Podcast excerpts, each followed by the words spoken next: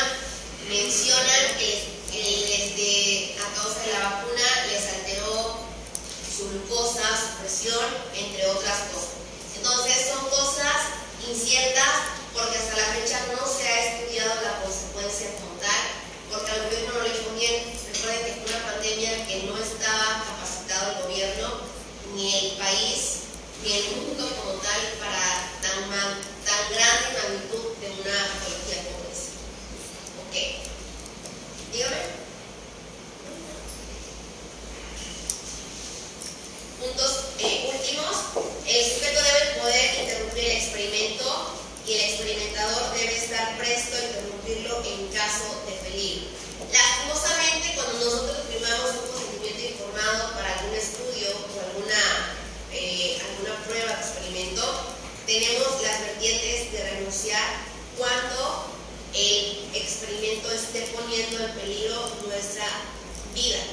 Pero desafortunadamente, cuando el experimento no se ha cumplido como tal eh, el beneficio que se requiere y no compromete la vida, nosotros no podemos interrumpir el, el estudio puesto a que tenemos un contrato de promedio. Entonces, todo paciente que se somete a un estudio tiene que saber que la única manera de renunciar es que el, estudio esté atentando contra su vida. De una otra manera, se ve obligado a terminar. Para eso no solamente es un estudio de palabras, hay eh, mucho dinero tras de ello, eh, propiedades, cuentas bancarias,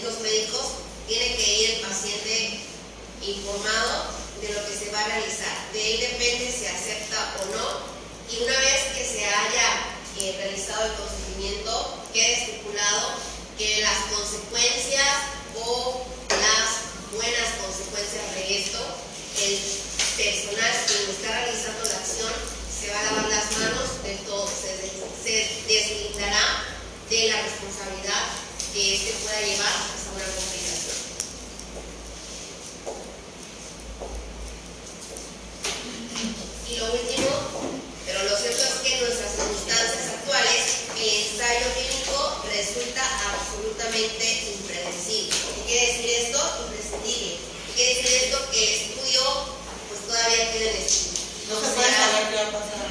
No se ha llevado a cabo que los medicamentos actuales, por ejemplo, todavía tenemos en puerta la vacuna contra el VIH, la vacuna contra el cáncer, que todavía, pese a que ha pasado muchísimo tiempo, no sabemos qué puede llegar a ocurrir porque todavía es incierto. Entonces, con eso terminamos el tema 2 y nos pasamos tema 3. La primera que hay varias ramas que conforman a la farmacología. Entre ellas se encuentra la farmacocinética. ¿Recuerdan cuáles son los conceptos de farmacodinámica y farmacocinética? A ver, Sí. nos diga. Eh, El efecto el que- efecto del organismo sobre el medicamento. ¿Ese cuál es? Este, farmacocinética. Farmacocinética.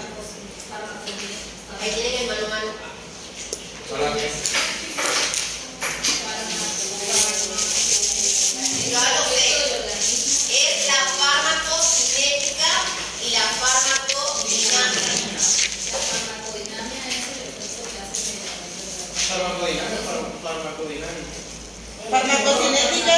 que hay lugares. ¿Cómo hace con el fármaco? Y la farmacodinamia es lo que el fármaco hace sobre el organismo, así es.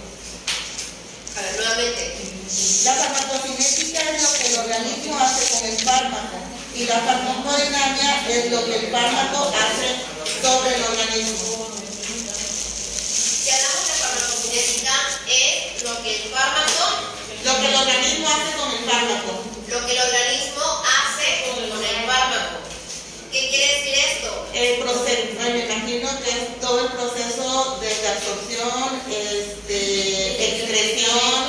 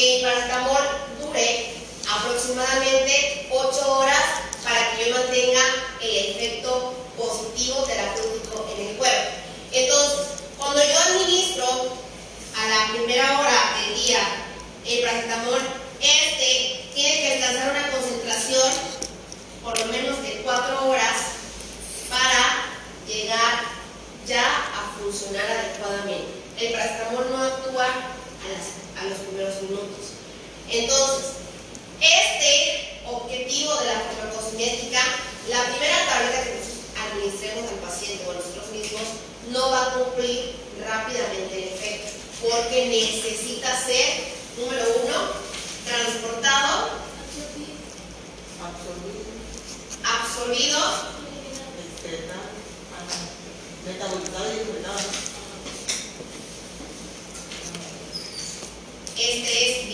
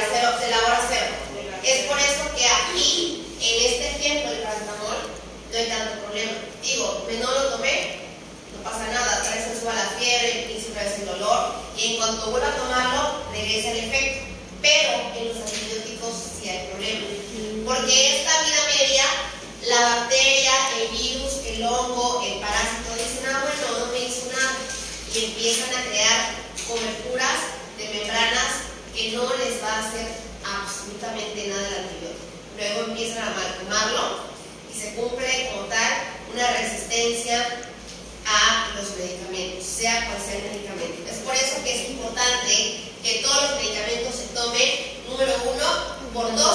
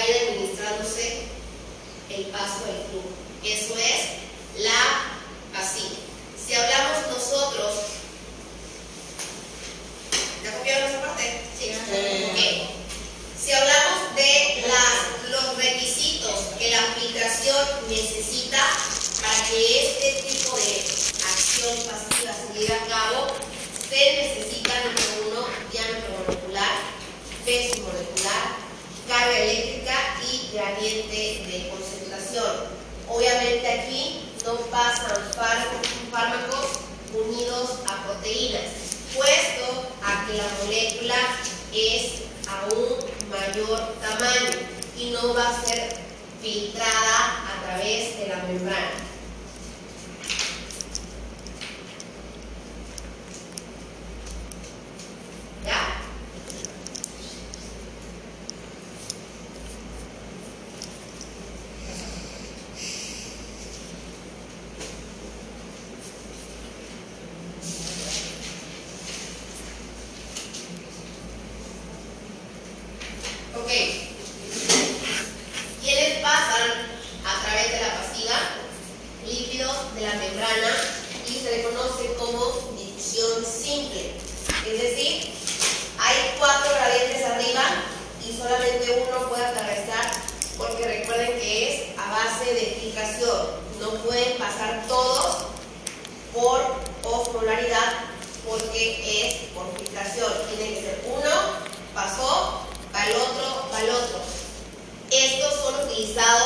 para medicamentos que necesitamos que la acción sea lenta, pero con un efecto tardado. En este caso, tomando como ejemplo, puede ser una quimioterapia. El efecto es lento. Las quimios se pasan hasta de 8, 12, 24 horas dependiendo.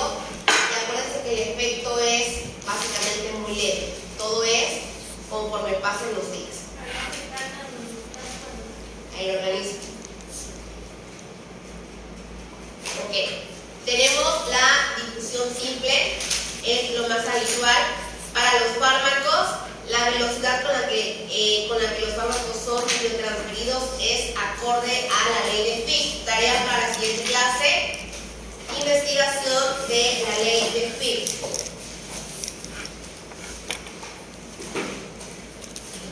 Investigación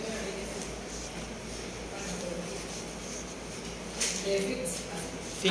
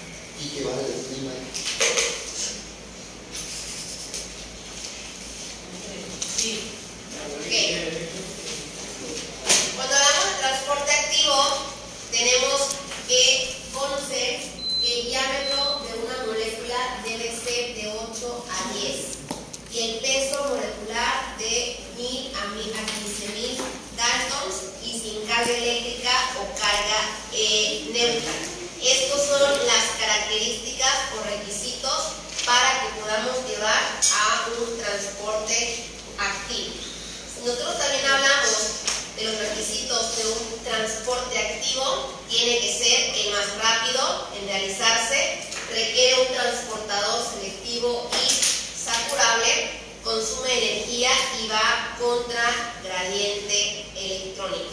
Aquí tenemos un ejemplo.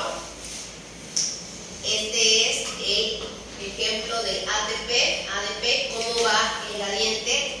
El receptor es el receptor es este, que va a captar a la molécula y luego de identificarla puede cruzar la membrana para luego ser expulsada. Si el receptor no está apto o capacitado para recibir la molécula, este no va a poder cruzar la membrana de la célula. Y esto, recuerden que el ATP es energía. Entonces, sin energía tampoco cursa nada. Consume energía. Ok.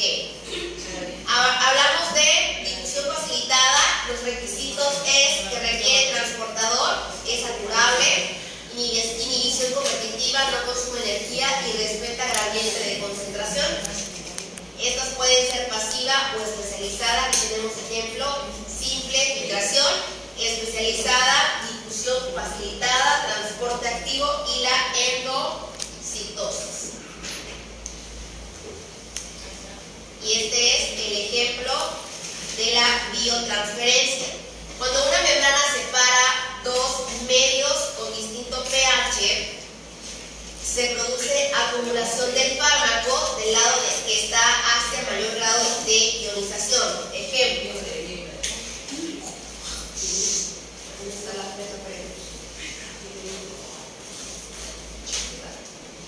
Dice, cuando una membrana separa dos medios con distintos pH, en este caso.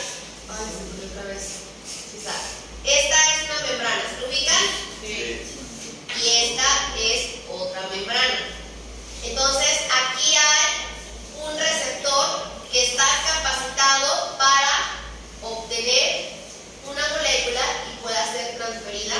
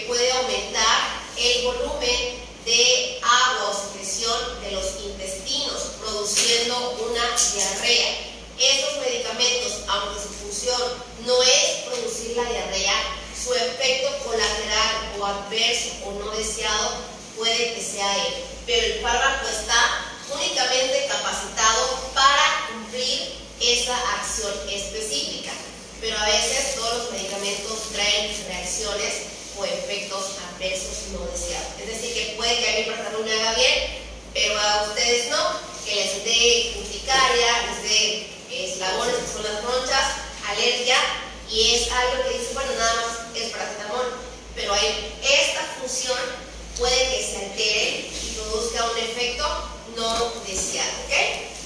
Maestra, una pregunta, ¿por qué he visto, bueno, no sé, eh, a personas con este, obesidad les, les dan metformina? Ok, todo paciente con obesidad es muy probable que tenga resistencia a la insulina. Cuando vimos en bioquímica obesidad, yo les explicaba, o diabetes mellitus, les explicaba que la grasa hace que no se transporte o que no lleguen los carritos de glucosa, de insulina, a recoger la glucosa en sangre. Entonces, al tener como un stand-by de grasa, un tope, y no pueda recoger, eso hace que haya resistencia a la insulina. Y es muy probable que ese paciente, aunque no sea diabético, sus niveles de glucosa estén muy elevados, ocasionando una prediabetes. Y por eso se utiliza como coadyuvante el medicamento para, número uno,